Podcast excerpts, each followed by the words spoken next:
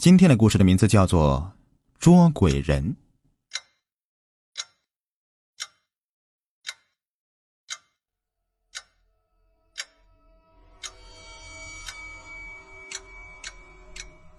我依稀记得那天我喝得酩酊大醉，回到家里躺下就睡着了，也不知道睡了多久，竟然有人把我叫醒了。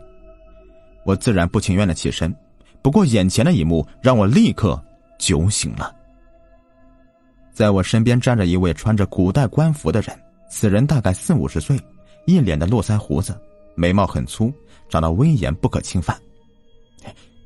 你是谁？怎么在我的房间里？我很疑惑，这位老兄穿成这样，难道是在拍戏吗？又怎么跑到我的屋子里来了？叫醒我又为了什么呢？你叫霍青，外号青子，对吗？我点了点头，这位老兄开始他的自我介绍。当我听完他的话后，我捂嘴笑了。这位老兄竟然说他是阴间的判官，叫做陆判，这次上来是为了找一位捉鬼人的，而这个人就是我。他告诉我，这个世上有太多的冤魂野鬼，他们有的无辜惨死，有的受了莫大的委屈，不愿离开这个世界。而这个时候就需要捉鬼人劝导他们去阴间轮回。捉鬼人会赐予一定的法力和神器，如果不愿去阴间轮回的，就要被捉鬼人强制性的给收走。开始的时候，我并不相信这位老兄，更不相信这个世界上会有鬼。他看我不信，帮我开了阴阳眼，然后离开了。等我醒来后，出了一身的汗，才知道做了一场梦。我对着镜子看了看自己的眼睛，眼睛没有异常，也没有看到鬼怪，看来真的不过是做梦而已。我对着镜子一笑，看来自己是想多了。下午外出的时候，我路上遇上了刘大爷，还主动的和他打招呼呢。刘大爷看到我，先是十分的惊讶的表情，然后点点头，找我要了一根烟，和我说了很多话。和刘大爷告别之后，前方路口闹哄哄的，大家拥挤在一起看热闹。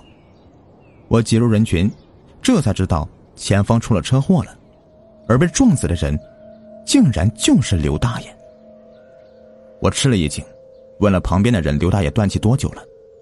旁边的人告诉我：“刘大爷断气一个小时了，警察和幺二零正在往这里赶过来，由于堵车来晚了一些。”这时候我倒吸一口凉气呀，看来之前我的确是见鬼了，那是刘大爷的鬼魂，也就是说我真的被陆判开了阴阳眼了，他跟我说的话全部都是真的。这天晚上陆判又来了，他也不管我愿不愿意，塞给我一个册子，册子上面写着四个大字：死亡记录。他让我照着上面的名字一个一个的去捉鬼。还给了我一个葫芦法器，是用来收鬼的。另外还给了我一个打魂鞭，若是鬼魂不听话，就用这个打他，鬼就会害怕了。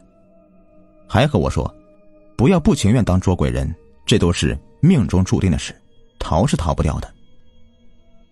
其实对于我捉鬼人的身份，我是很好奇的。对于另外一个世界的鬼怪，总是抱着一份的好奇。我翻开了死亡记录。上面第一个名字是张其润，十六岁，死因意外坠楼，死亡时间是八点，地点在恒丰大厦。这个女孩我是认识的，就在这个大厦上班，曾经我还暗恋过她呢，准备追她，不过人家已经有男朋友了，她还长得那么漂亮呢。我知道她的死亡时间了，我拼了命的想去阻止，我打车直接朝着恒丰大厦赶过去。谁知道车子在半路上抛锚了，我只好一路跑过去。不过等我来到现场，只听到扑通一声，女孩已经跳楼了，当场死亡。这时候我耳边响起了陆判的声音：“不要妄图改变任何人的命运，因为每个人的命运和寿数都是注定的，不管你如何努力，都是改变不了的。快去捉鬼吧！”虽然我心里是接受不了的。不过想也是，人的命运早已注定了，我又怎么能够改变历史呢？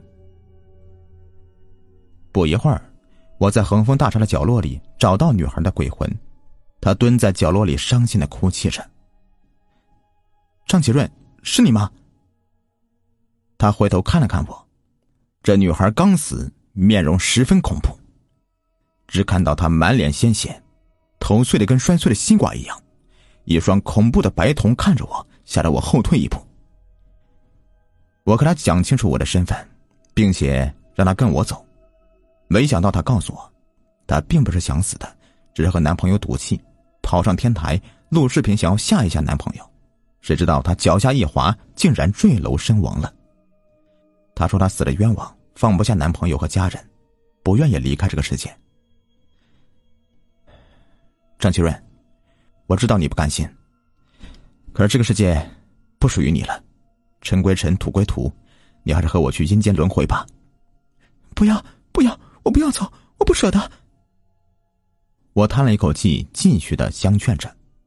没想到女鬼执着的很呢，看来有些人生前执着，死了更加执着呀。我想了一个办法，拿出一面镜子，说道：“张仁奇，你看看你的模样，你觉得你还能回得去吗？”当女鬼看到镜中狰狞的自己，竟然嚎啕大哭了，哭了很久。或许她想通了，点了点头，主动的跟我走了。让我没想到，作为捉鬼人，第一次任务我竟然完成了，这让我内心鼓舞，对捉鬼人这个职业有了兴趣了。也让我觉得，捉鬼人这个职业是帮助那些迷途的鬼找到对的方向，也算是给自己积德吧。在死亡记录上，第二个要死的人叫做郭家乐，是个难缠的混混。专门做一些违法乱纪的事情，不同的是，这个人早已死了三年了。这三年里，他不去阴间报道，还屡次从其他出轨人手里面逃跑，算是一个老赖。不过我有办法找到他，我用追踪器找到这个鬼的存在，他竟然藏在一栋废弃的大楼里。当我来到废弃大楼找他时，好话说尽了，没想到这个鬼极其的狡猾。嘴里答应着跟我去阴间，却开始逃跑。这只鬼迅速逃跑，看我拿出法器对付他，竟然附身在一位下班的女孩身上。你赶紧从这个女孩身上下来！他咧嘴冲我坏笑，和我说道：“嘿 嘿嘿，你赶紧走，不然我杀了他。”我自然不想无辜的人枉死。如果女孩因我而死，我会自责的。我赶紧离开现场。等我回来的时候，这只鬼已经没有了踪迹了。不过我没有放弃这个鬼，终于一个月后，我找到了他，他竟然还附身在女孩身上。看来女孩身上是最安全的栖身之地了。不出意外，他准备霸占这个女孩的身体。如今女孩的面容十分憔悴，因为被鬼附身太久了。如此下去，这个女孩的魂魄。会被他给吞噬完的，那么就完蛋了。我知道现在我很难驱赶他，因为我一出现，他就会逃跑，而且这只鬼极其狡猾。不过我想到另外一个办法对付他了。不久之后，我找到这位女孩的追求者，请她吃饭，对方死缠不放，终于这个鬼勉强的和男子吃饭。当男鬼看到一桌子的好菜，顿时狼吞虎咽。等他吃完之后，抱着肚子疼。额头上面都出了豆大的汗珠了，喊道：“你，你给我吃了什么？”这个叫做请鬼吃豆腐。对方法力全无，这才知道上了我的当了。这次我轻松的把男鬼驱赶出女孩的身体，然后把鬼装到葫芦里面，带他回了阴间。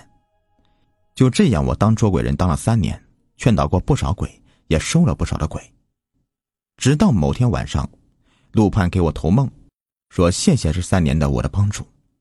只是从今以后，我不再做捉鬼人了，我将会恢复正常生活了。一是不做捉鬼人，我还有一些不习惯呢。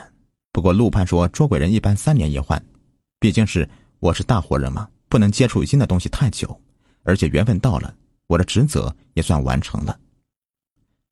虽然我不再是捉鬼人了，但我仍旧记得当初的那些日子。好了，这个故事呢就说完了。如果您喜欢的话。别忘了订阅、收藏和关注我。